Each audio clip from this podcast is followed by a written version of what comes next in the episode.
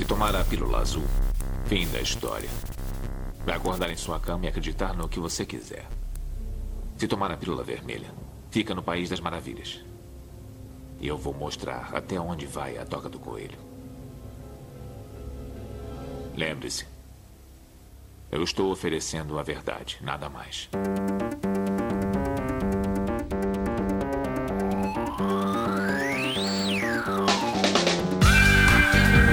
Magicando. Praise, esse é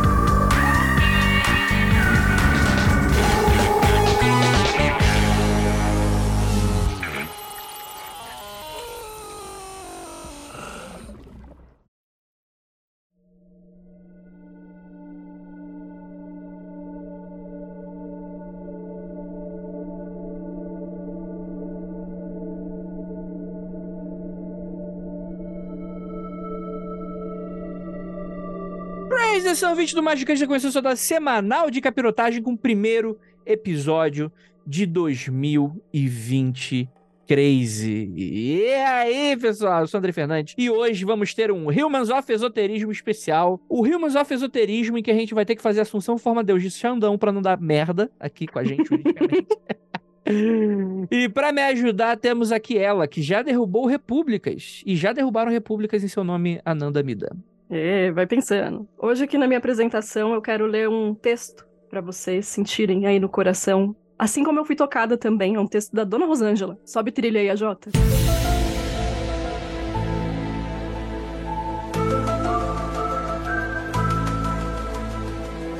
Eu penso e torço para que as eleições desse ano sejam quânticas. Sendo assim, todos os larápios ficarão de fora. E aí alguém pergunta para dona Rosângela: "Como assim?" Que eu acho que é um questionamento super válido, né? Eu acho que eu também faria. Em breve, tudo será quântico. Computador quântico, internet quântica, sistema bancário quântico e etc. De acordo com os canais que acompanho, tudo será feito através do sistema quântico e as eleições também. Não sabemos direito como será, mas dizem que o sistema quântico sabe tudo sobre cada um de nós. Passado, presente e futuro.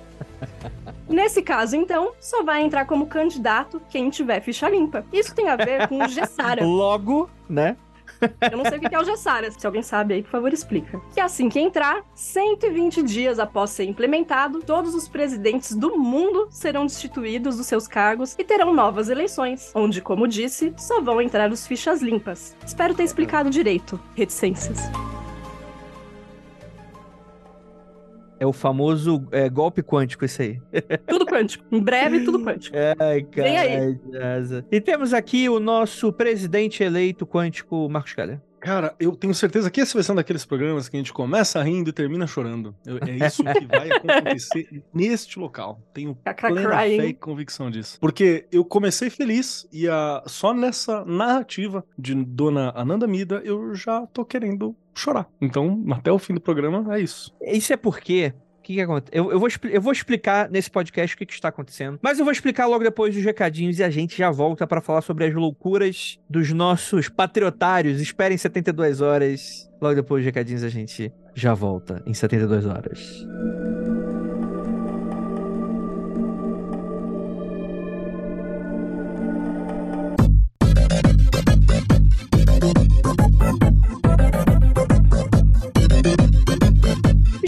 Agora na área de recadinhos do seu, do meu, do nosso Magicando. E aí, gente, tudo bem com vocês? Muito obrigado pela sua audiência e sua paciência. Mais uma vez aqui com a gente no Magicando, seu programa semanal esotérico, com várias curiosidades bacanas, ensinamentos grandiosos e outros nem tantos assim. Tudo bem com vocês? Seguinte, galera, primeiramente pedir um apoio caso vocês não sigam a gente nas nossas redes sociais, Magicando com CK sempre, né? Tanto no Instagram quanto no Twitter. É muito importante que vocês sigam a gente, porque ali a gente consegue se comunicar, dar notícias, falar quando tem lives e por aí vai, tá bom? Lembrando também que a gente sempre tem que falar da nossa campanha de financiamento coletivo lá na Aurelo. Então, galera, com o mínimo de 23 reais, além de você conseguir assistir a quase todas as nossas gravações ao vivo, você também vai ter acesso ao nosso grupo do Telegram, exclusivo aí pra você. Deixa eu dar uma pequena instrução. Quando você assinar, você vai receber um e-mail, né? Se você não receber, você manda contato arroba magicando.com.br para qualquer dúvida. Você vai responder um questionário questionário em breve você vai receber uma resposta com um link que é exclusivo para você de entrada no grupo. Antes de você entrar, certifica que seu Telegram tem um nome de usuário, né? Se você não tiver ou quiser verificar se tem, é só ir lá nas configurações do Telegram e setar para você um nome de usuário bem bacana. Aí você entra no link. Caso dê alguma coisa de errado, você acabe se perdendo de todo esse processo, você manda mensagem pra gente nesse e-mail contato arroba magicando.com.br. É isso também. E você vai ter também acesso a diversos conteúdos exclusivíssimos, tá bom? Então é isso, bora pra esse episódio, ficou maravilhoso. E é isso, bora lá.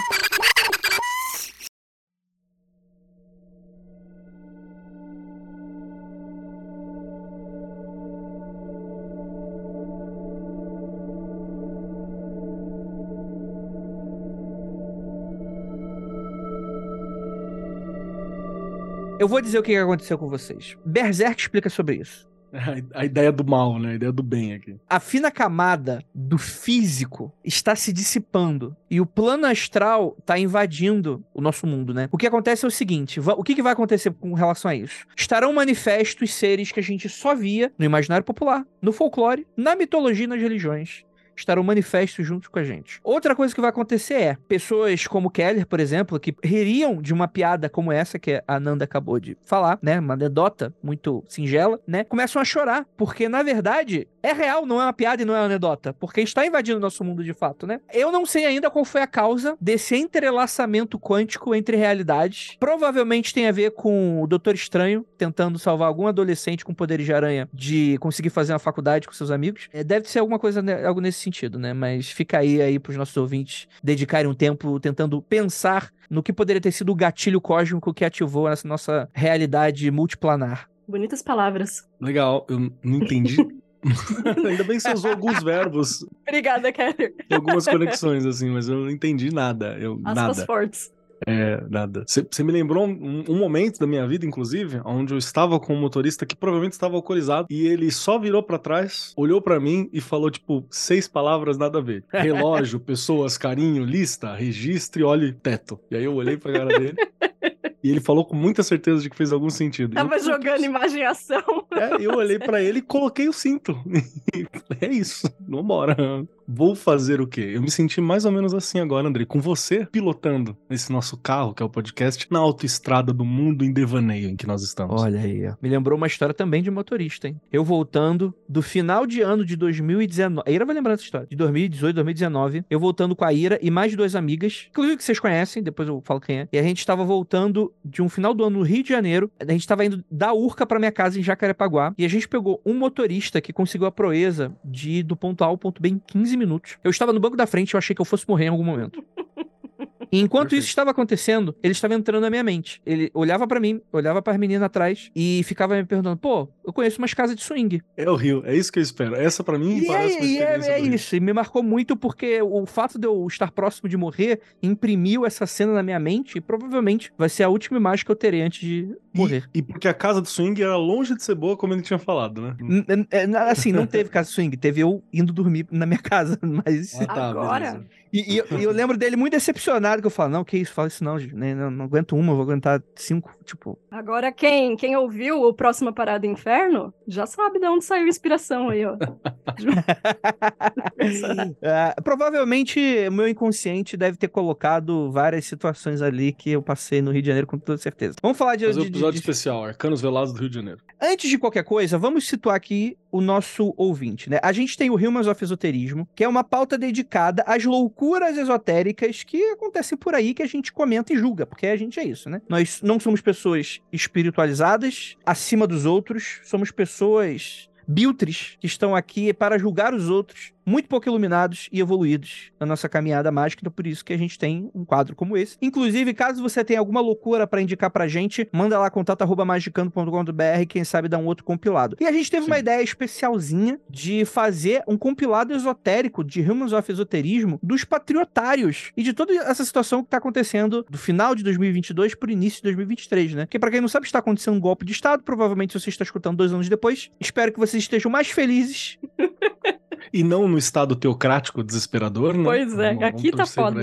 É que às vezes a pessoa pode ficar feliz do tipo, ah, olha como eles eram ingênuos, né? Tipo, com um, um regime autoritário, né? E, cara, eu acho que muita gente pediu uma pauta como essa no Mundo Free Confidencial. Eu me neguei a todos os momentos, porque ficaria uma pauta muito triste. Então eu falei, tristeza no Magicano. É, e eu acho que combina aqui porque a gente vai falar só da parte esotérica. É claro que a gente vai falar de muito mais coisa, né? Provavelmente, para contextualizar. Eu, eu não. Inclusive, eu tava conversando com a Nanda ontem, eu falei, cara, eu não duvido que esse aqui se torne um, um Magic Politic 3.5. Não, não, não seria muito difícil de acontecer. Mas vamos que vamos. Vamos ver o que, que vai rolar por aí. Eu acho que eu posso começar esse podcast com um pequeno debate nosso, perguntar a opinião de vocês, de que o que está acontecendo hoje no Brasil, espiritualmente falando, dentro desse contexto, desse cenário, é que foi imprimida uma ideia na cabeça do pessoal, e não é nova essa ideia, desde antes de 2018, de que existe uma batalha espiritual do bem contra o mal. Não necessariamente ligando a galera do Bolsonaro ao bem, talvez apenas como uma ferramenta, entendendo que ele é humano e erra, né? Na cabeça dessa galera, ele é, dá uns errinhos, né? Dá uns vacilos, né? Mas com toda certeza ancorando a figura do mal na figura do PT, Lula, esquerdistas, comunistas do nosso Brasil, né? É, vocês têm essa mesma visão ou não?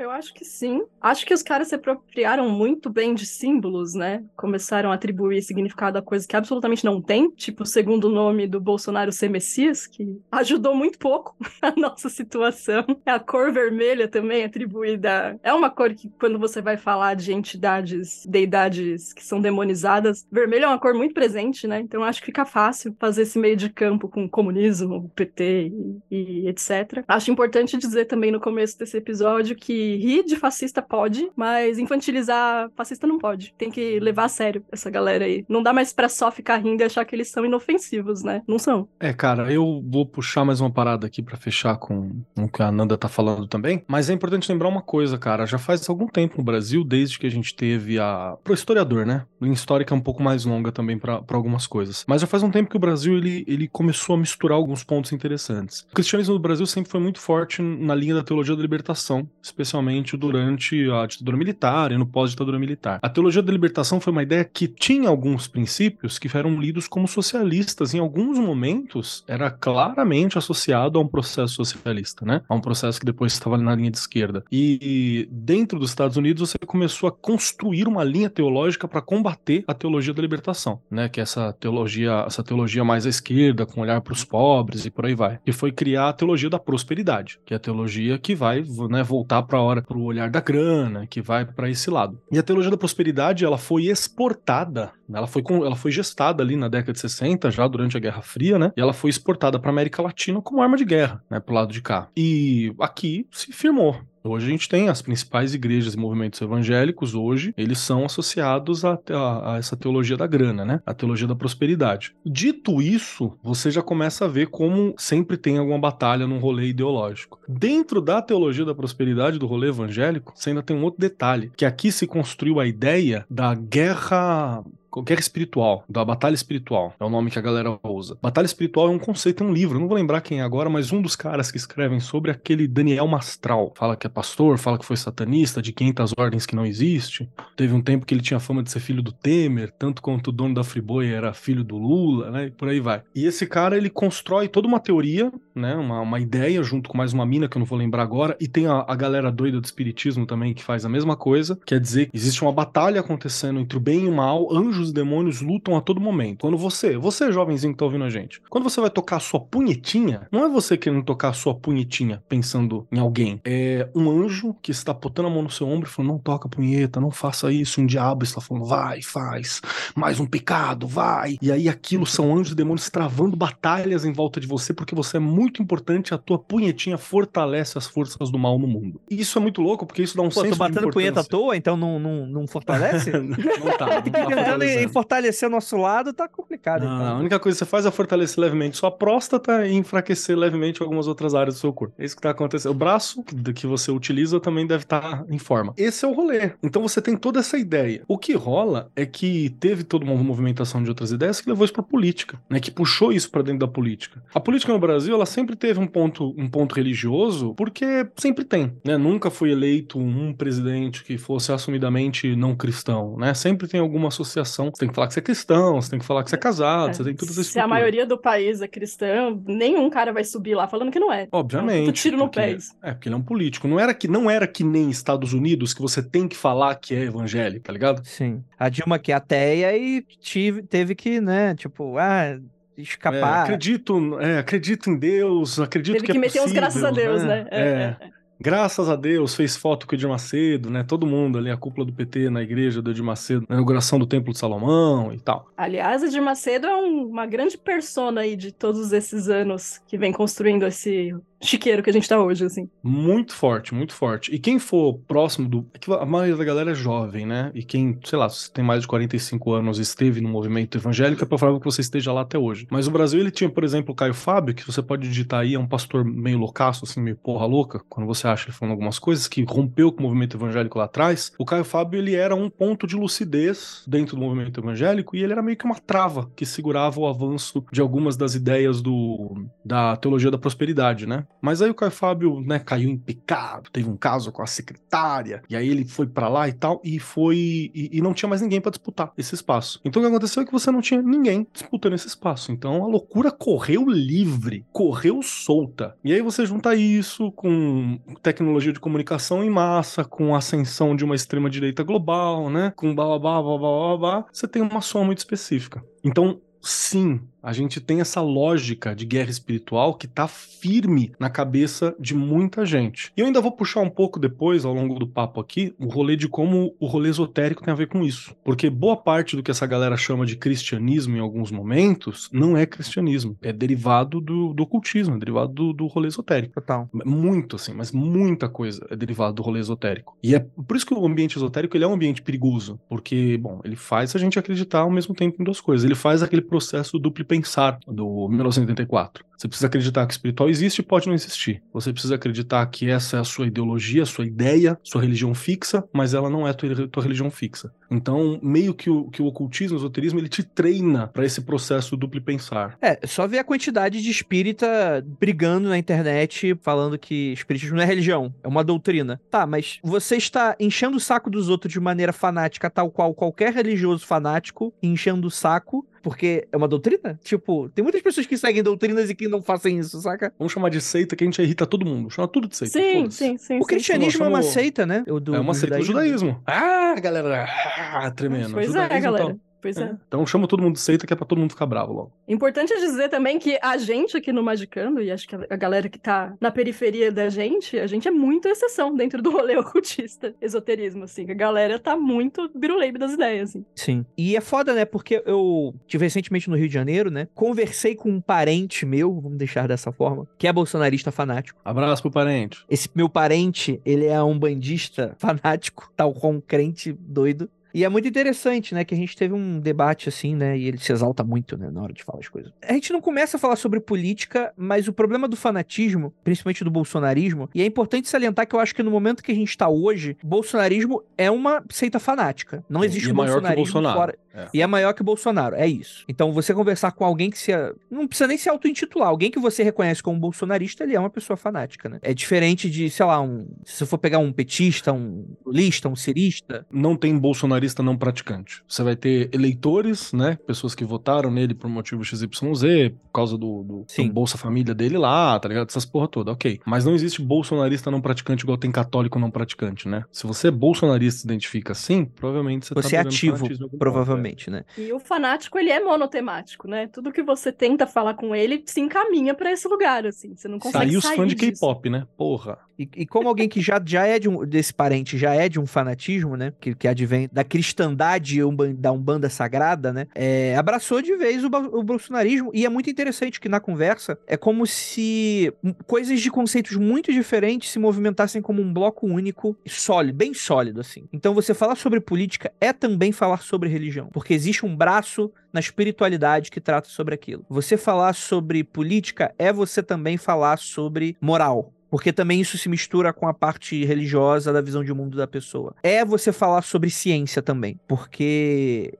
como é um misto de desinformação, é, a boa ciência sabe que o mundo espiritual existe. A boa ciência é óbvio que o, o, o bolsonarismo é algo saudável. A má ciência nega o contrário. É, ideo- é ideologizada, né? É porque existem, né, uma cabala secreta, escondida de esquerdistas que estão manipulando a realidade. E eu sei a verdade e tô aqui como esse arauto pra falar pra você. E política hoje no Brasil meio que virou isso, né? Um religioso fanático e um alguém que tem um político de estimação e, ou que é bolsonarista, etc e tal, ele tem essa dose de fanatismo e se movimenta num bloco único. Isso para mim é muito interessante, né? Porque isso é a mistura para dar merda. Porque acabou a razoabilidade, você acabou o raciocínio lógico. E eu não tô aqui querendo falar, não, pessoas mais inteligentes ou menos inteligentes. Porque política, no fringir dos ovos, Política é afeto, política é sobre afeto. Política é sobre seus vizinhos, é sobre a igreja que você frequenta, é sobre os amigos que você tem na internet, é sobre você se sentir incluso, é sobre é você concordar com coisas e discordar de outras coisas e estar com pessoas que concordam e discordam mais ou menos das mesmas coisas. É claro, né? Tipo, existem margem para você manobrar, né? O fanático não tem essa margem, mas qualquer pessoa não fanática, ela vai conseguir manobrar, vai conseguir ter um amigo e discordar deles de algumas maneiras. Não cabe argumentação lógica, né? Muita gente Sim. tem essa paciência ciência, mas é uma coisa que nesse patamar não funciona mais, porque não é no campo da lógica que se resolvem as coisas, da argumentação. Isso é muito importante. E, e assim, é foda porque, tipo assim, não, não, não periga virar alguém que tá escutando aqui o podcast, ah, André, mas vocês que são esquerdistas fanáticos, vocês também não aceitam os argumentos com relação e tal. Eu acho que é, é muito complexo no, no dia de hoje essa conversa, porque hoje em dia parece que a única coisa que está funcionando é porrada. Então você, qualquer outro ponto polarizado polarizado, e não precisa ser necessariamente da esquerda, é que é o foda que para essa galera todo mundo virou esquerdista, né? O Dória é um grande esquerdista, né? O Sérgio Moro é um grande. Não agora mais. O né? Alckmin, né?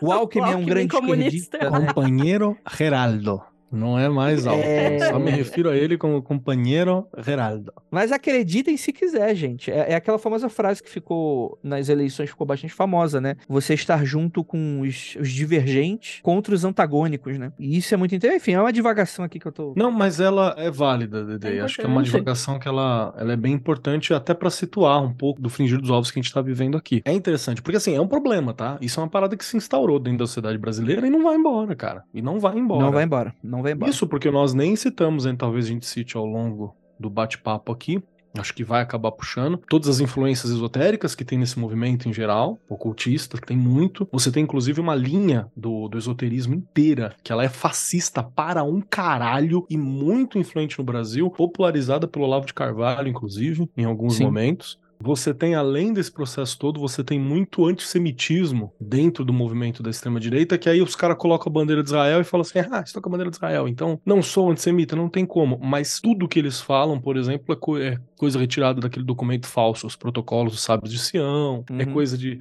Que inclusive foi forjado pela esquerda décadas atrás, né? Foi forjado pela direita, calma, calma lá, devagar. Foi forjado no, durante Ah, não é a União Soviética? Não, a União Soviética, inclusive, foi o problema Vocês vão confundir a galera, vocês param. É, não, calma aí. A União Soviética é de direita, do sacanagem. O que aconteceu, só pra galera lembrar e pra situar, pode olhar lá é. nos, no Museu do Holocausto, no site, o que você teve é que foi criado na Rússia como uma ferramenta antissemita pelo Império Russo, por pessoas associadas ao Império Perfeito. Russo, né? Pra caçar a galera. E durante a Revolução Comunista, dentro do Partido Bolchevique, você tinha judeus nas fileiras houve uma tentativa de queimar, de sumir com esses documentos. Uhum. Né? E, a, e aí foi onde várias cópias foram espalhadas por aqueles que fugiram do, dos bolcheviques. Ih, foram eu tô sabendo errado, hein? Me ensinaram errado isso aí, hein? E por aí é vai. que você é Agora, comunista também, né? É, e aí também. Todo mundo é não, é infelizmente. Não, não rola. Segura o André até o final desse episódio.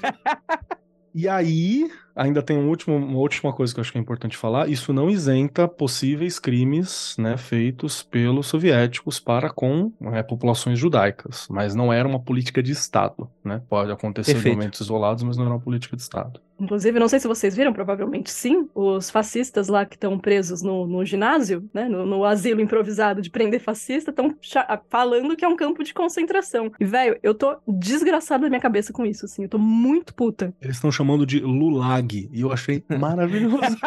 o nome é bom, o nome é bom. É o Lulag, é muito é bom, cara. Cara, e é foda porque existe essa, esse campo de distorção da realidade que é muito maluca. Pra essa galera, de fato, está acontecendo hoje no Brasil um nazismo pela esquerda, marxista-leninista. É, tô reproduzindo o que tá sendo falado por essa galera, né? É, é uma brincadeira, tá? Não, e até o lance de dizer que o nazismo na, na Alemanha era de esquerda também. Né? É isso pelo menos parado, eu acho, né? Acho que aceitaram que era de direita, assim. Pelo menos não ouço mais esse argumento imbecil. E é isso que eu fico puto, mano. Os caras trocam de ideia, só que eles não falam que tava errado. Eles só mudam de assunto, saca? Tipo assim, é, é muito orgânico, né? Dois anos atrás, esses caras falavam mais ou menos as mesmas coisas, mas se embasavam em coisas que já se provaram fraudulentas, tipo mamadeira de piroca. Cara, toda semana é uma mamadeira de piroca nova. E essa galera, ao invés de falar, pensar e pensar, pô, será que eu tô sendo enganado? Será que eu tô sendo usado de massa de Não, manobra? não. Não. É, E fala, ah, não, é isso aí. E eles estão sempre tirando as informações dos mesmos lugares. É o fanatismo, né? Não só fama- fanatismo, como também a gente tá. Tem até um professor da URJ, a UERJ, que fala um bagulho desse, que fala. Eu não vou lembrar o nome dele agora, depois eu dou uma pesquisada, qualquer coisa. Que ele fala do Brasil sendo utilizado como se fosse um- uma área de testes para criação de uma realidade paralela, né? Pra essa galera. Porque é isso, eles vivem numa realidade paralela. É, assim, paralelíssima. Sei lá, Bolsonaro manda recados, né? Vide com Anon, que o Anon lá em segredo. Então tem aquela, aquele vídeo maravilhoso que eu acho que a gente não, não colocou aqui na lista, que é o xadrez 4D que o Bolsonaro joga, que ele tá, tipo, dando um rolê, Bolsonaro.tv, né? O canal do, do Instagram. Que ele tá dando um rolê num, num supermercado, sei lá, num extra, lá no, nos Estados Unidos. Aí ela olha e fala: Você viu? Ele olhou pras ervilhas enlatados e pra pilha. Isso quer dizer, se preparem, juntem basterias, se preparem para uma longa guerra. E, A galera tá nessa urgência, né? De encontrar É. significado em absolutamente tudo. assim. É uma dissociação cognitiva, né? Aí eu chegando em casa, esse meu parente, minha mãe me puxa pra um canto e fala: Ó, esse teu parente aí começou, Senhor, meu a, marido, seu parente. começou a guardar garrafa pet. Aí tava todo mundo aqui, porra, por que, que tá guardando garrafa pet? Aí, depois de muita insistência, ele falou: Não, porque vai acontecer uma guerra civil no Brasil e é pra gente estocar grão. Aí ela ficou assim. Caralho, mas qual o sentido lógico disso? Por que, que você precisa de garrafa pet? Pra você ser grão? Tipo, Não pode ser um ca- potinho normal? Hum, hum. os caras estão vivendo um ARG real, assim, tipo, é um É um RPG. Eles estão jogando RPG mesmo, assim. É muito complexo, assim. Muito doido, muito doido. Isso já é uma parada que Mormon faz muito, né? Eu acho que adventistas do, do, do sétimo dia também. A galera estoca enlatado em casa, água e caralho todo. A gente estoca caralho, caralho. Aí É porque assim, tem. Eu, eu posso estar falando bobagem, mas é, tem uma, uma dessas visões que o apocalipse, o arrebatamento, não vai levar eles primeiro. Eles vão passar pelo processo de dificuldade quando Jesus voltar. E aí só depois vai os 144 mil lá, né? Aí só depois que eles sobem. Então eles estão preparados pra desgraça, assim. Essa é a parada. Os caras criam bunker, né? Tem um desses aí que tem bunker, Uhum, com coisa. uhum. aí vai. Vamos pros vídeos? É que eu acho que os nossos ouvintes vão conseguir ver. Primeiro vídeo Opa. aqui. Vambora. Vamos lá. Vocês têm que prender todos os generais vagabundas. Vocês têm que jurar a bandeira. Porque se não honrarem essa bandeira, nós convocaremos a guerra santa.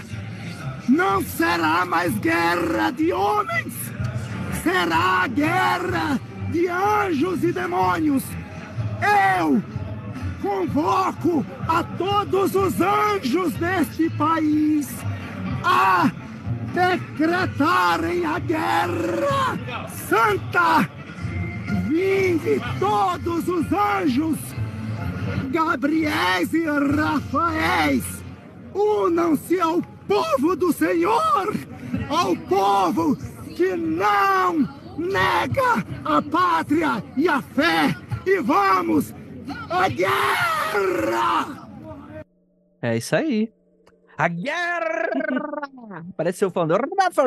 Todos os Gabriéis e Rafaéis. Eu tava vendo um analista político liberal, né? Sigo alguns canais. Pra pra quem acha que a gente não vê divergentes, a gente vê divergentes. Sigo uns canais de vários ideologias. Eu só não sigo idiota, né? Tipo, quer dizer. Enfim, eu, eu sendo idiota, tento procurar pessoas não mais idiotas que eu. E que eu acho que a partir daí começou a encaixar algumas coisas, né? É uma galera, acho que muito desse desespero, é uma galera que não tava esperando sair. Tipo, ganhou 2018, essa galera achou que de fato não fosse, não fosse sair mais. Não, a galera tava 200% certa de que o Bolsonaro ia ganhar a eleição dessa vez, assim. Não, não existia hipótese de Por quê? falha. Porque a proposta, a ideia era golpe, né? Essa é a É, parada. então, assim. é, ou era golpe, ou então a, a vã e inocente crença de que, ah, não, o- os filhos deles iam ganhar em seguida, né? Ia, ia até dormir 40 e tantos, né? Tipo assim, e quando a gente tá falando golpe, gente, eu acho que também é um pouco ingenuidade achar que vai acontecer algo como acontece em Mianmar, né? É, aí vai aí acontece, né? Tipo assim, a menina fazendo lamberóbica e os caminhão né? deserto saindo atrás. Eu dando É. uma aula de cardio. Principalmente aqui mais pro ocidente, o que tá acontecendo muito é que você tem hoje. O pessoal chama de regimes iliberais, né? Que seria o Putin, você teria aquele cara ali da, da Turquia, né? Que são pessoas que não dão golpe. Eles vão centralizando poder, centralizando poder, centralizando poder. Aí tira uma lei que, ah, só pode concorrer à eleição duas vezes seguida, né? Tipo, um, é, Vira três, quatro É. eleições. Aí dissolve um congresso aqui, dissolve um. É, Rolou agora na América Latina, mas o cara tava mais doido que qualquer outra coisa. Aquele cara tava perdidaço. Mas, no geral, é isso, né? O que costuma fazer é uma centralização do próprio poder. E aí a pessoa vai ficando, né? E vai ficando, e vai centralizando, e vai. É isso, né? Pra quem conhece Star Wars, o que tá rolando é o episódio 2 e 3, assim, sabe? A- a- a- do, do, do Star Wars, o clássico. Né? A queda da Dilma foi um, foi um processo. Tudo, tudo aquilo lá. Quando rolou a queda da Dilma, rolou a oposição ao PT, era um processo contra uma ideia dominante, contra uma proposta, uma construção de país. E aí veio alguém com uma outra proposta de país, né? E essa proposta teve apoio da massa, teve apoio da, principalmente da mídia, que é o que ajudou a ter apoio da massa e tal. E aí é isso que vai encadeando um golpe. Mas não é golpe de um dia pro outro, né, Andrei? Não é essa coisa, tipo, bota tanque na rua e vai. É, exatamente. E isso é coisa do século passado, assim. É claro que isso pode voltar a acontecer em algum momento, né? Mas.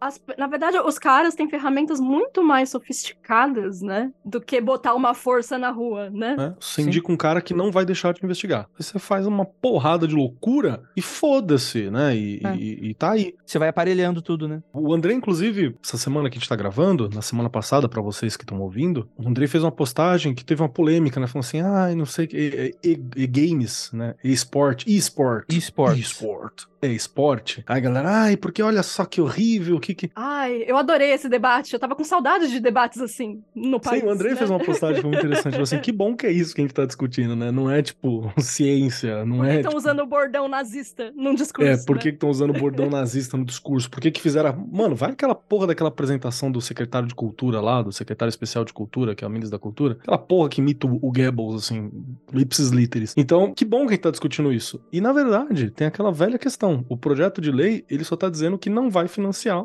nada pra Konami, tá ligado? Não vai financiar nada pra uma empresa que já tem de capital privado, né? É isso. Então é esporte. Mas é uma liga privada, né? Todo, não é uma liga pública, não é uma liga nacional, transnacional, é uma liga privada. Mas olha que legal, um debate, um debate válido, né? Que precisa ser feito, inclusive, para que as pessoas entendam como funcionam as coisas. Exato. Olha que feliz, que gostosinho esse debate. Saudades, né?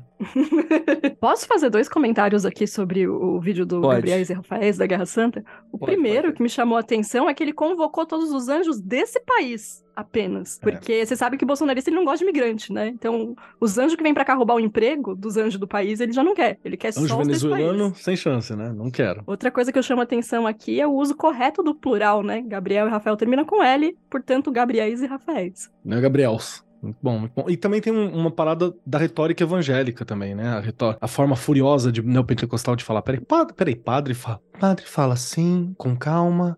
Igreja Universal, é puxado pra cima, né? Aqui, o sotaque. Ah, E quando é isso aí, é mais pesado, com espaço na fala, porque os Rafaéis, os Rafaéis... É a né? espada Mas- descer, a espada do Gabriel descendo aí. É, pra- exatamente. É o Pra fogo de contar. Pentecostes. A Jota, coloca pra gente aí o cara miando. Eu vou ver o vídeo aqui, quero ver o vídeo, peraí.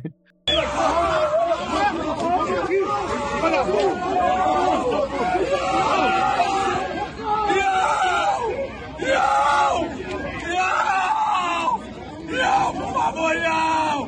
Não deixe, não! Não! Pra quem não sabe o contexto do vídeo original, é um cara que tá, tá é um patriota, patriotário que tá ali desesperado porque o campo deles estão sendo desmanchados pela, pela PM, pela exército, o que seja. Eles no desespero, aí tá o cara ajoelhado, chorando, gritando pros céus e falando iau, i, a, u, né? Achei. Não é i, né? Mas o, o som, né? A fonética, né?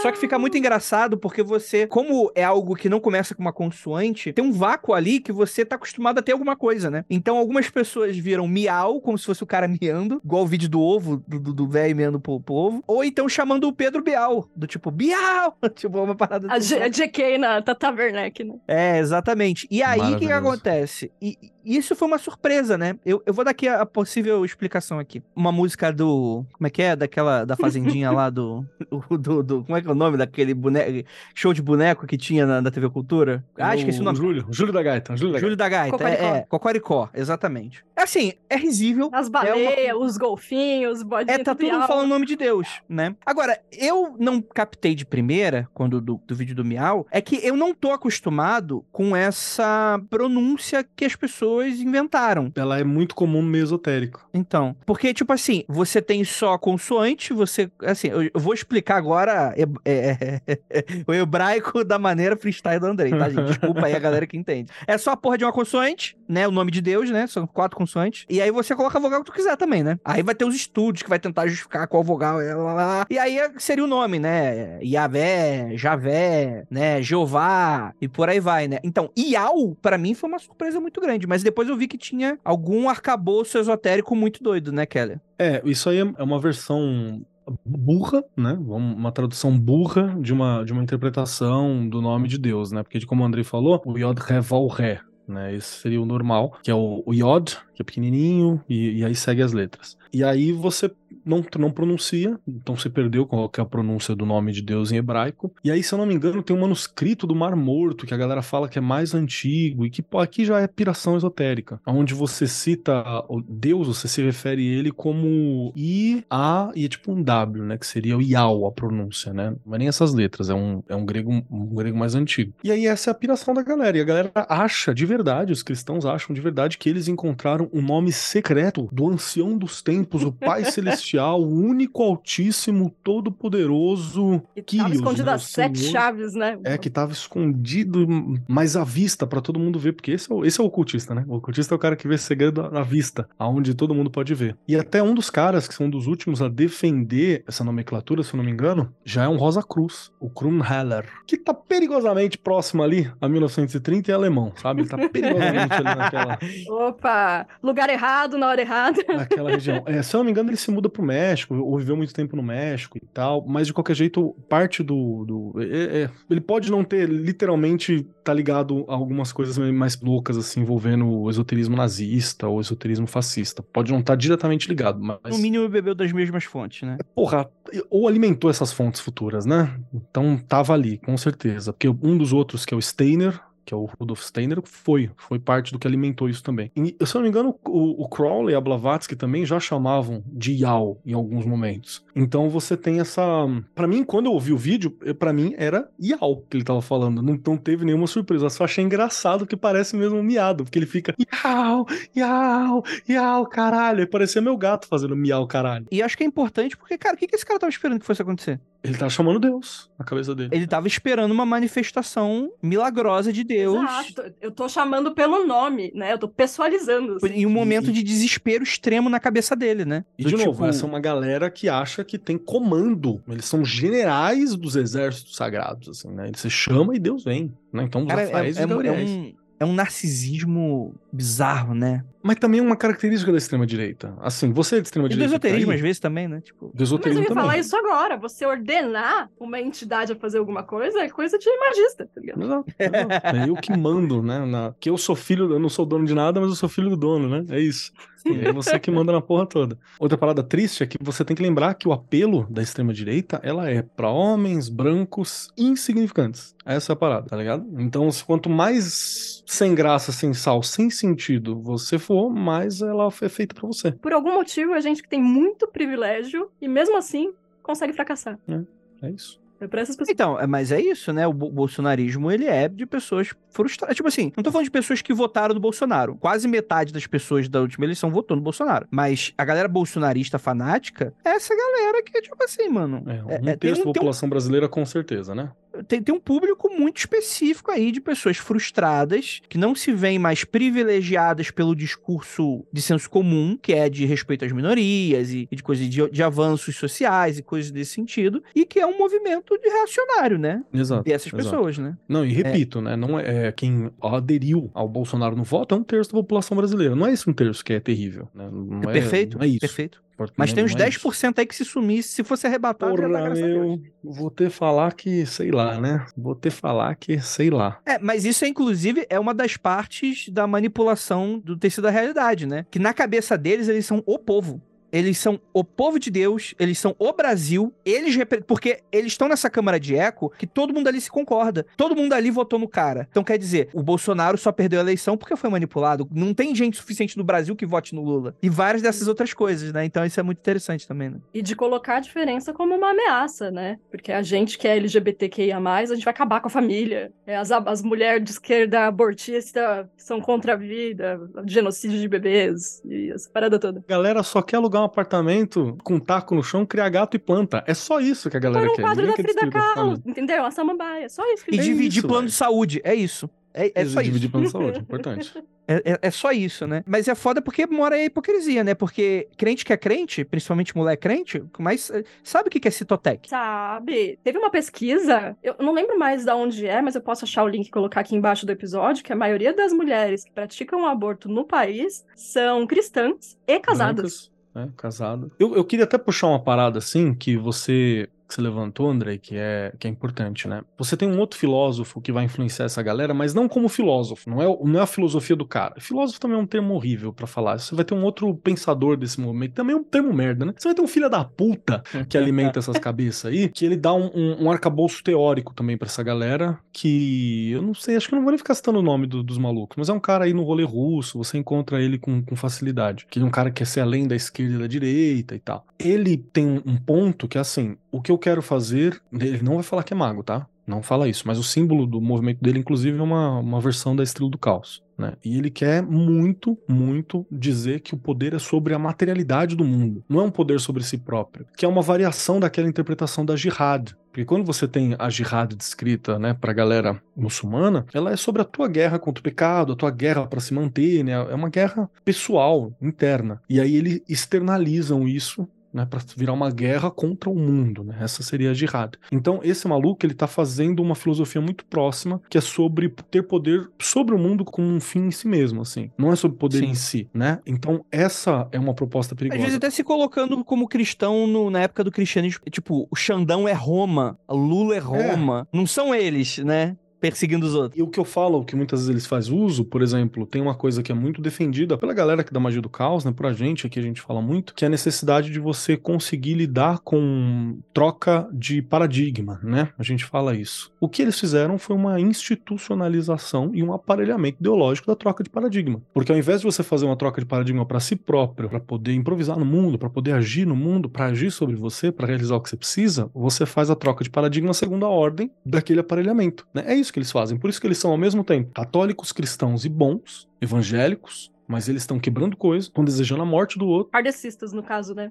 Kardecistas, é, ali no meio. Então você tem essa estrutura, né? Porque você corta a ligação com a materialidade. Você corta completamente a ligação com a materialidade, com a realidade material, com aquilo que está em volta, né? Você precisa que a pessoa fique ali alienada e se alimentando daqueles canais, daquelas funções. Isso é muito a filosofia desse pensar, desse intelectual. Puta, não funciona essas palavras, né? Desse Do propagandista Zé Mané aí. O Zé da Mané que fala as coisas. específico russo aí, né?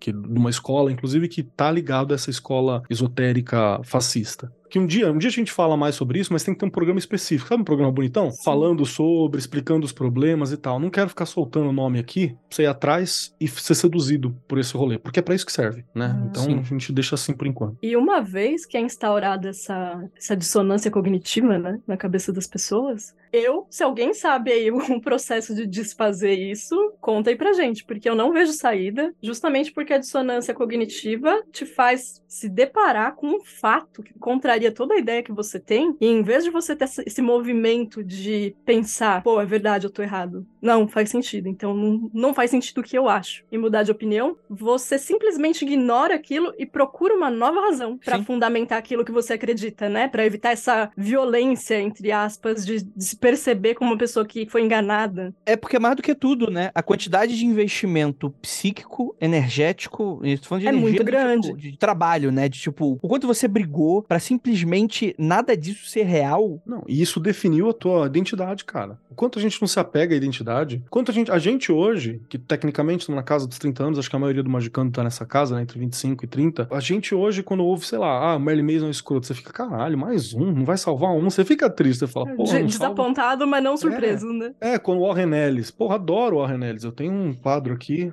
um personagem dele que é o Spider Jerusalém. É um escroto, mano. É um merda. Adoro o Spider Jerusalém como personagem. O Warren Ellis fez aí, vazou uns bagulho escroto. Você fica, caralho, mano. Porra. Aí eu olho pro Gaiman, olho pro Alan Moore e falo, por favor. Você não tenta se agarrar à realidade e falar, não, o cara na verdade estava certo. É tipo, pô, eu vou dar um exemplo A aqui. gente até pensa, vou dar um exemplo. Saiu aquela Beleza. denúncia sobre o Ice Blue, Hum. né, do, do Racionais. Eu fiquei, porra, Ice Blue, será que é isso mesmo? Caralho. Porque você fica, caralho, porra, o maluco fez parte da minha formação, fez parte da identidade. Então você fica meio, caralho, mano, que merda. Sim. Imagina essa galera que saiu de casa, né? Eles largaram, estão há 50 dias acampado, caralho. Vai E tomando toda essa é. coisa de se sentir parte de uma coisa maior, né? Essa religiosidade de fazer parte de um propósito, né? Que talvez tenha sido uma coisa que nunca tem acontecido com essas Sim. pessoas. É. Dava pra ver pela postura da galera quebrando Bra- Brasília que aquelas pessoas não tinham vivência de manifestação. E aquilo é catártico. É uma cena catártica. Tá? Pra não falar de crise da meia-idade. Gente que chegou na casa dos 40, 45, tá olhando lá pro retorno de Saturno, olhou e falou assim: caralho, minha vida é insignificante, eu não fiz nada. Aí de repente alguém dá de bandeja, uma bandeira pra mim Uma levantar. narrativa, né, pra Pra sustentar. você fazer um- parte da história. Um filé mignon.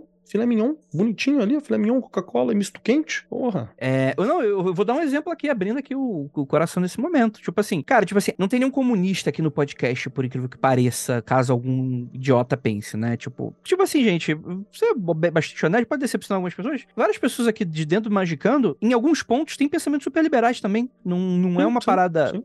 Uhum. Eu tô aqui gastando 300 reais na porra do jogo do, do Pokémon e xingando Isso a aqui não, não é uma massa homogênea, assim como o Brasil, né? Porque eu acho que lugar nenhum, assim. Mas o meu ponto é, a gente também não é. E eu vou dar um exemplo disso. Poxa, virou até meme que o Kelly ficava me empentelhando, porque em 2018 eu votei no Ciro Gomes. E, cara, naquela época ali, eu masterizei todos os vídeos desse maluco. Eu masterizei todos os memes, todas as paradas, tudo que tava acontecendo. Eu fiquei encantado, apaixonado. Cara, é esse, é esse o cara, e etc. Não me impediu de ficar extremamente decepcionado com a postura dele nos últimos dois ou três anos. E não é porque falou mal do. Porque se fosse eu gostar do Lula, eu tava votando no Lula, não no- nele, né, caralho? Mas, tipo assim, pela postura frente a tudo isso que tá acontecendo, me vi extremamente decepcionado. Tem diversos políticos que eu me decepcionei hoje, nem, nem fudendo, eu votaria. Tipo, Marcelo Freixo, por exemplo. Tô ali no, no âmbito da esquerda, mas em nenhum momento eu sou fanático por essas pessoas. Eu posso ser fanático por ideia muito maluca na minha cabeça de, de coisas que eu, eu mesmo plantei e tô colhendo, mas não é, não é uma narrativa, não é válido você colocar, porque às vezes vai ter gente que vai estar escutando, ah não, mas vocês são a mesma coisa da esquerda, vocês só não admitem, e etc. Não, cara, tipo, não é assim que funciona a parada, né? Que tem aque- aquele cara que, e tem muito também no meio esotérico, que é o cara que é o, pra se dar bem, eu não tô nem falando que isso acontece de maneira consciente, pra se dar bem no meio esotérico, é o cara é o isentão, pode tudo. Então, se tem a gente criticando outro alguém, ele acha que a gente tem que participar da regra que ele inventou na própria cabeça. Do tipo, ah, não, vocês não podem criticar ele. Porque eles são parecidos com vocês. Baseado em nada, né? Baseado naquele isentismo, doisladismo doido. Do tipo. Que é ah, vantajoso. No mundo da internet, Caralho. se você quer receber as propagandas, se você quer se dar bem, se você quer fechar com todo mundo, é só você ser o pro- progressista isentão, tá ligado? O que que é? Ah, mulheres são pessoas, Aqui nós não criamos muros, nós criamos pontes. é, mulheres É, são tipo- pessoas, pretos são pessoas, pobres também são pessoas. Todo né? mundo é gente aqui. Todo mundo é E vão gente. ser esmagados igualmente pelos meus privilégios. Então, tipo assim, cara, tipo, a gente tem ideias, ideias, etc e tal, e fica aquela galera justificando, porque eles acham que eles estão no centro da régua moral de tudo. Eles acham que estão no centro de tudo, no sentido da régua, do tipo, eles são as pessoas mais razoáveis que existem, porque eles veem os dois lados e veem os defeitos do... Ninguém mais vê, só eles que veem, né? E aí o que acontece? Aí chega na eleição e vai votar pro Bolsonaro, que, que efetivamente vai caçar os direitos deles em algum momento, né? Esse rolê liberal que você tá falando é a pura ideologia, cara. É que é essa coisa de que você acha. Quando a gente fala de ideologia, não é o que você defende. Não é ideologia como esse sentido, sei lá, o positivo ou negativo. Não, é ideologia como fato. O que é ideologia? Ideologia é quando você tem uma determinada visão de mundo, uma janela com a qual você olha o mundo, que pra você é o natural. Então essa galera acha que é natural. Inclusive, essa galera, eles são anti-ideologistas. Aqui a gente não É. tem ideologia, a gente luta contra a ideologia. Disse o ideólogo, né? É a ideologia Do- do dele.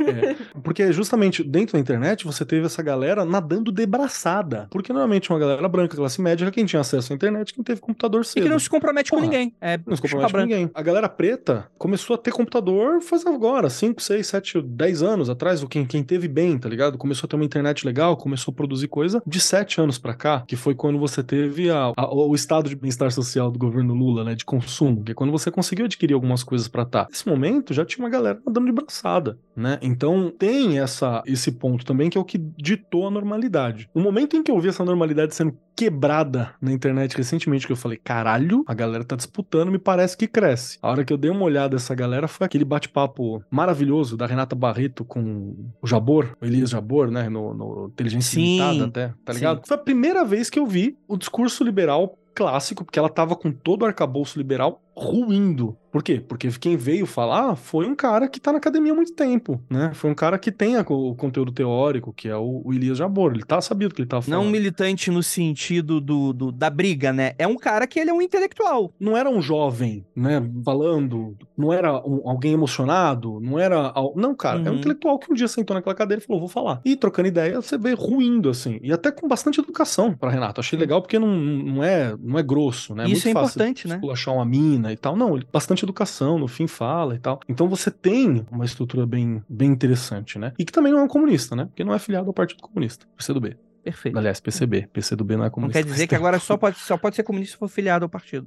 É isso que Nossa, você tá quantas falando. brigas eu comprei, é, acho que na- no segundo mandato do Lula, que eu era bastante oposição, né, e falava, pô, o PT é um partido de centro-esquerda, tanto que eu fui achincalhada na vida, assim, por pessoas que já naquela época já viam o PT e o Lula como comunistas.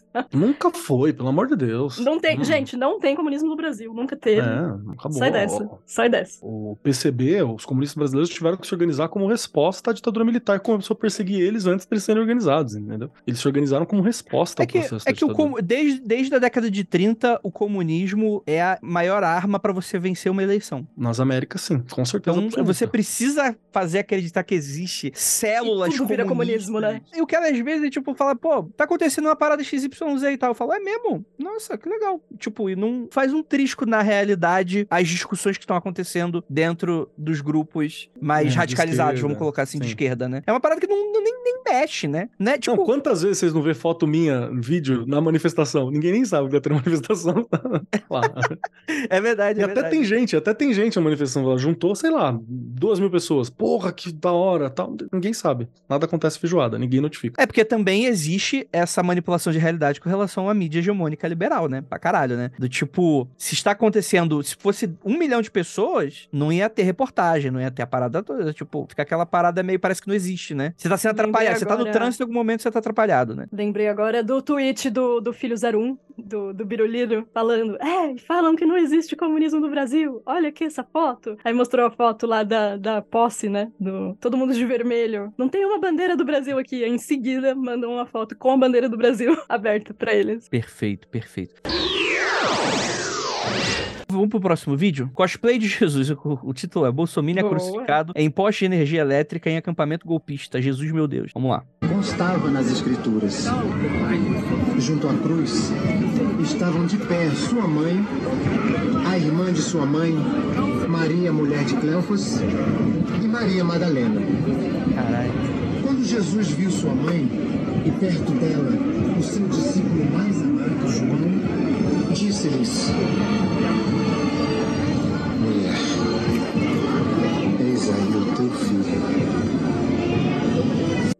É isso. Cara. Os caras fizeram a paixão de Cristo. É, é isso que os caras estão achando. Enquanto tem travesti morrendo com 35 anos de idade, de média, que é mais ou menos ali batendo na idade de Jesus, esses caras estão se achando Jesus, se crucificados. Até Caraca. tu fala o que pra galera dessa? Não fala, né? É triste, né? Vamos pro próximo. Urgente. Satanistas fazem ritual para Lula vencer as eleições.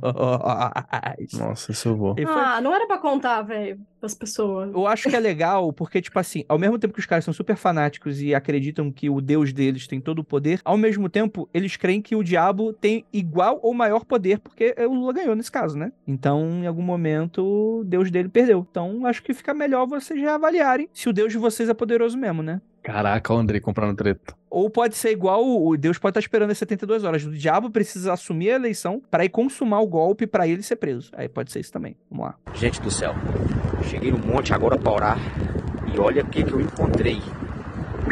Olha isso aqui, gente. Depois vocês falam que o mal não existe. Depois vocês falam que o mal não existe. Olha aqui, olha. Vocês não vão acreditar. Isso aqui é um ritual. Tá parecendo um ritual. Tá vendo? É um ritual, tá parecendo um ritual. Olha. Olha. Caralho. Misericórdia. Sangue de Jesus tem poder. Sangue de Jesus tá amarrado todo mal. Será que é isso, gente, que eu tô pensando aqui, que eu tô acreditando? Eu tô acreditando. Eu tô acreditando. Meu Jesus. Caralho. Olha aqui.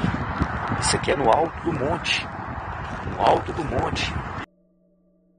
Ai, cara, muito, Muito bom. bom, parece um muito ritual, hein?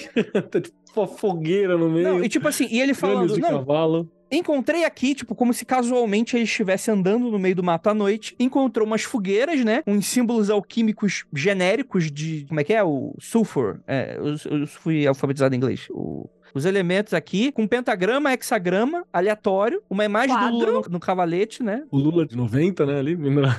Ainda bem que ele caminha com a Bíblia embaixo do braço, né? Pra onde ele vai. Que daí ele já. Sangue de Jesus tem poder, tá amarrado. é graças É, a ele cara. o Lula perdeu, e porque parou esse ritual, né, graças a Deus. Fantástico, fantástico, Bom demais. fantástico. Esse ponto da teatralidade é uma coisa foda também no movimento, né? Você vê uma coisa muito, muito nesse cunho de ser teatral, de querer ser. Porque você precisa ser claro, né? Você não pode ter entrelinha, porque senão a galera não pega. Então você tem que ser. Ou então bem pega teatral, errado, né? Porque cara, o, né? o Bolsonaro, aparentemente, no mercado, ficou na frente do estoque de pilhas do mercado. O que significa que é pra você estocar comida. É, armazene grãos. É Armazene tá falando. grãos. É isso aí. Que é a bateria do ser humano, né? Se pá. Agora, a galera ajoelhando e rezando na frente do exército. Cara, eles realmente estão achando que Deus vai intervir na loucura deles, né? Não, eles querem aquele pé de Deus do Monty Python, tá ligado? É isso. Vamos colocar aqui.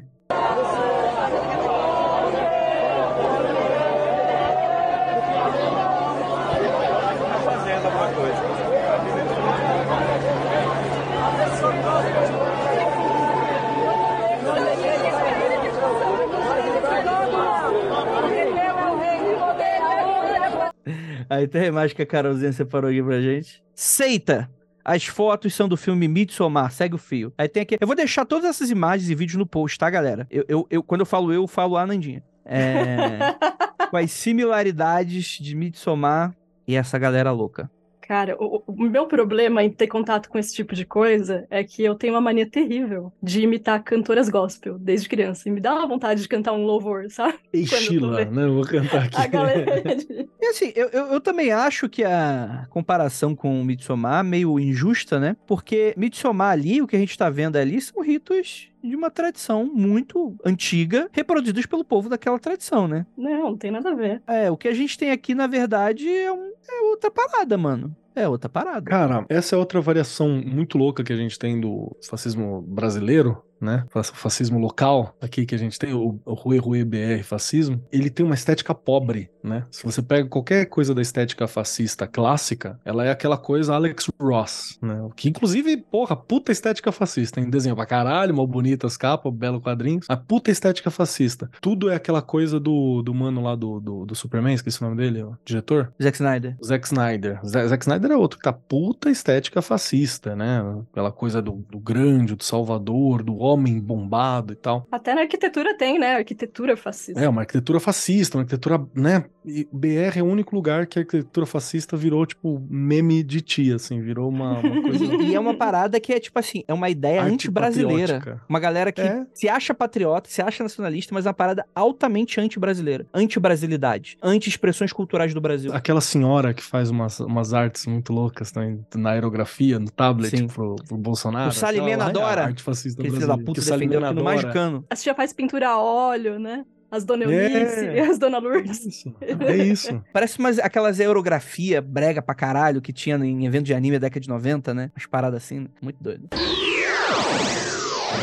Essa magia dos cheiros, a Nanda pode explicar. Será que pode mesmo? Ai, meu Deus. Vou abrir aqui. Vou até abrir pra ver. Ah, na verdade é uma é um, é um stories em texto Ah, isso é só esoterismo. Já não é mais esoterismo de direita, é só loucura de esoterismo. Vou ler Ah, aqui entendi. o texto, então. P- Parece um post de Facebook, é isso? Não, acho que é um stories, não é? Um stories? Ah, tá. Conheci um boy perfeito. Eu sou vegana, ele vegano. Conversamos sobre signos, constelação familiar. Ele me chamou pra ir em um restaurante que eu adoro. Pagou a conta, foi respeitoso em todos os momentos, me deu um beijo e beijava muito bem. Continuamos a conversar e tudo estava fluindo. Sabe quando você sente que dessa vez vai? Marcamos um outro date ele me chamou pra ir pra casa dele, me agarrou e fomos pra cama. Eu já pronta pra sentar nele e ele falou: "Calma, preciso fazer uma coisa antes". Vitor, que é a pessoa pra qual acho que a moça tava contando isso. Ele cheirou o meu olho. Cheirou ponto. O ponto, meu ponto olho. Cheirou um olho e em seguida o outro. Fez isso duas vezes. Eu tava tão apavorada que fiquei parada.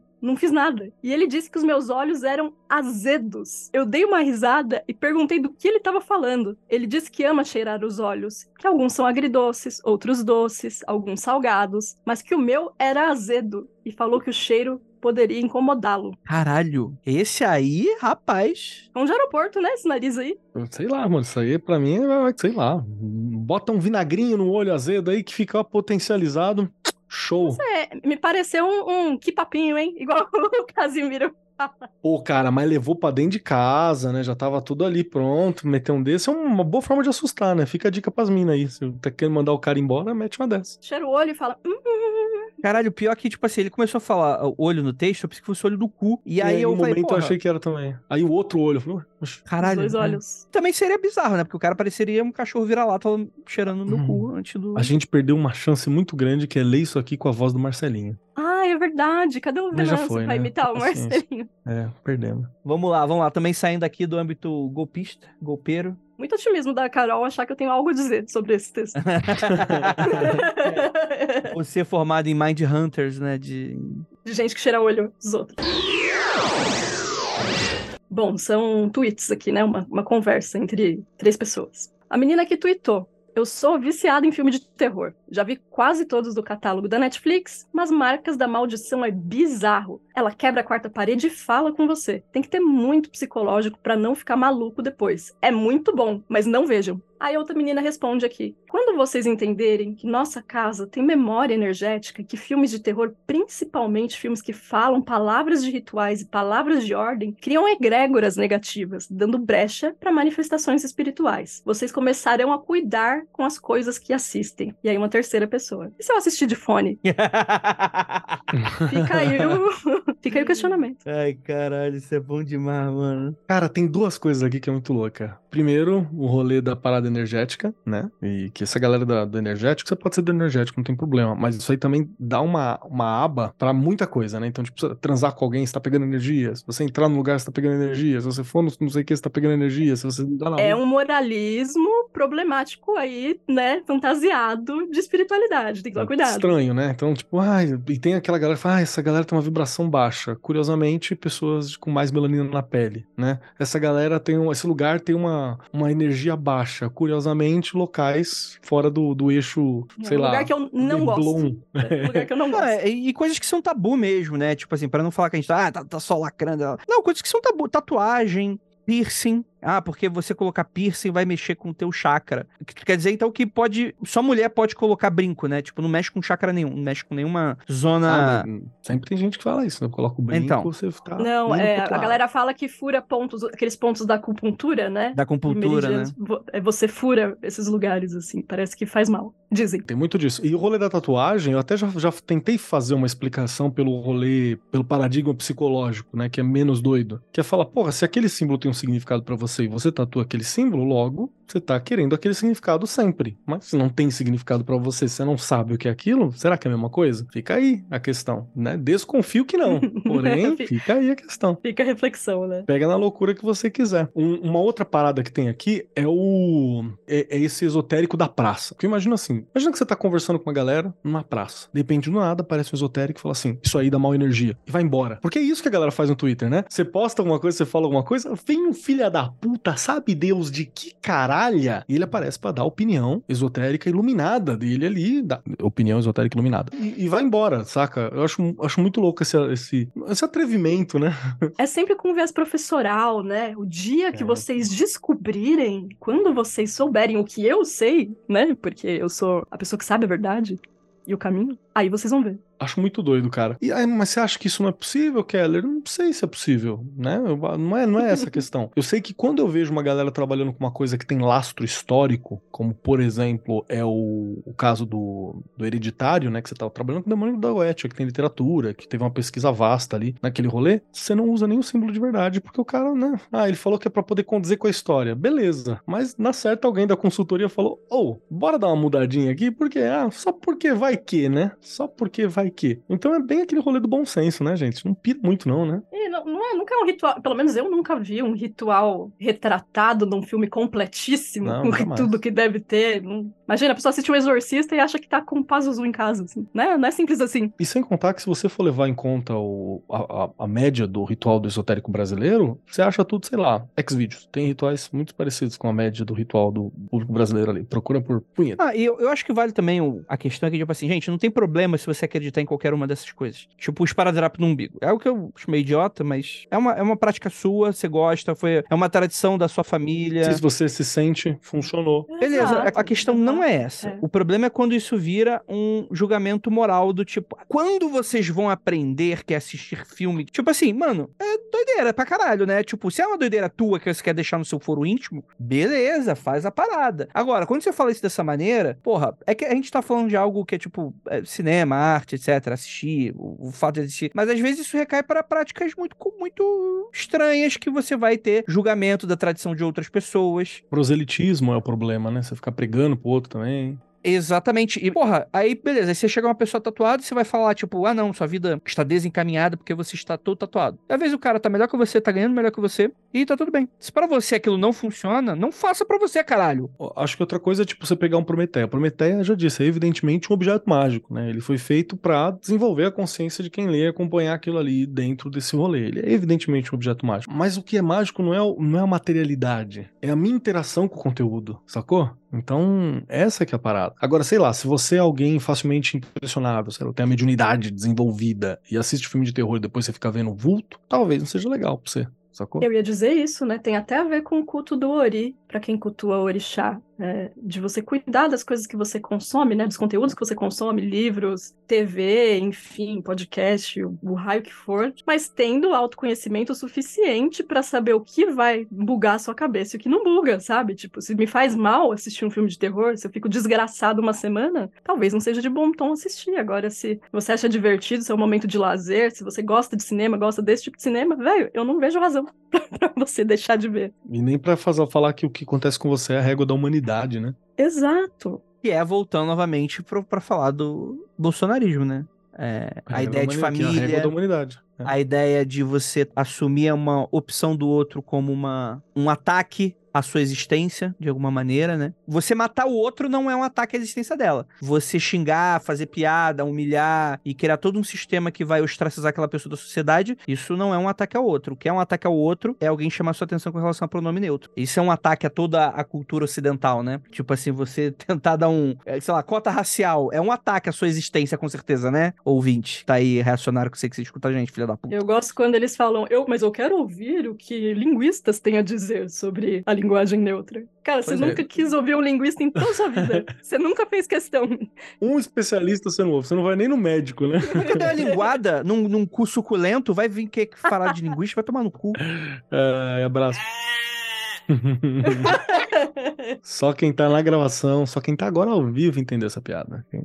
Ai, cara. Viu? Na verdade, isso vai virar no podcast extra pro patrão. Pro apoiador, né? Então tá Opa! A Jota, coloca a pino. bom. É, no nome a gente fala só saberá quem for apoiador, porque virou podcast extra do, do, do patrão. Ai, caralho, de asa. É isso aí, né? Nunca, nunca saboreou um boga no limão e Ao suco. falar de linguista? Tomar no cu, bicho. Cheio de anglicismo, errando a porra dos plurais todos. Tomar no cu. É, mano. Isso aí. Porque, é, não, e é engraçado quando eles vêm assim, tipo, é, inclusive o pneumologista negacionista com o qual eu passei em 2021, beijo aí pra ele. Eu não lembro mais o que eu falei e ele me corrigiu, ele corrigiu um erro meu de, de português e falou: é, a gente tem que tomar cuidado, porque o idioma, a língua que a gente fala, ela molda os nossos pensamentos, igual essa galera aí que tá falando agora de linguagem neutra. Mas, cara, sim, é exatamente isso que a gente quer. A gente usa a linguagem neutra justamente para mudar o nosso pensamento em relação de que existem pessoas que não se identificam com gênero feminino nem masculino. É exatamente isso que a gente quer, que isso mexa com o pensamento das pessoas mesmo. Mas isso tá fazendo o quê? Indo contra a existência dele, né? Que ele vai ser expulso de casa É. pela, pela polícia O- do pronome neutro. Uma última parada, assim, que é uma coisa que essa galera acaba sendo herdeiro do esoterismo,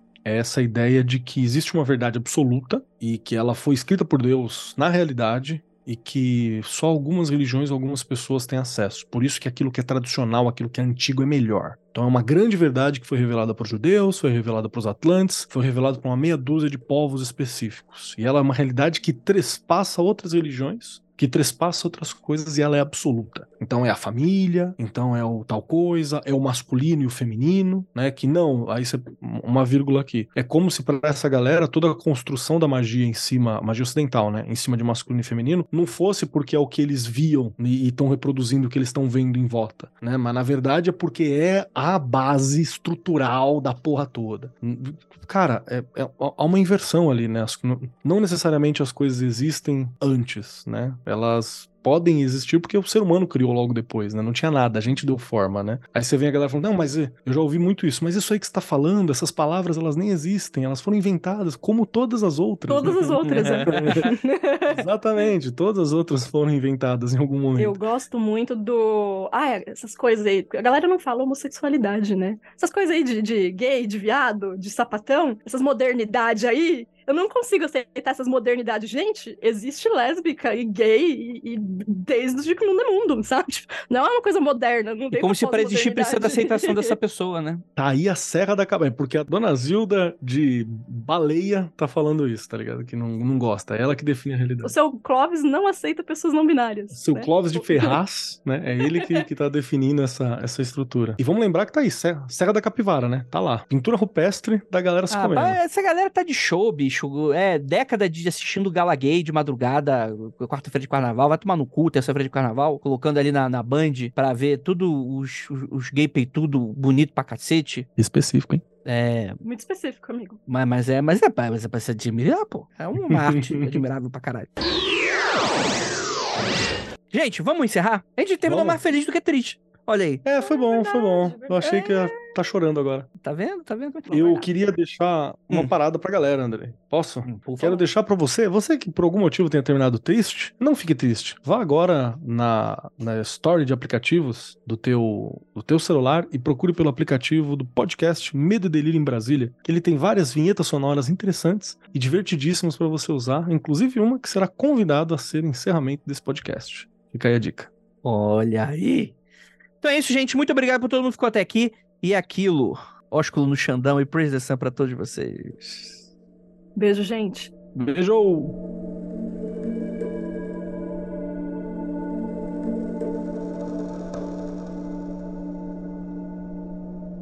O Xandão. Xandão. Os instintos mais primitivos. O Xandão. Xandão. Os instintos mais O primitivos. Xandão. Xandão. buraco comigo é mais embaixo. O Xandão. Xandão.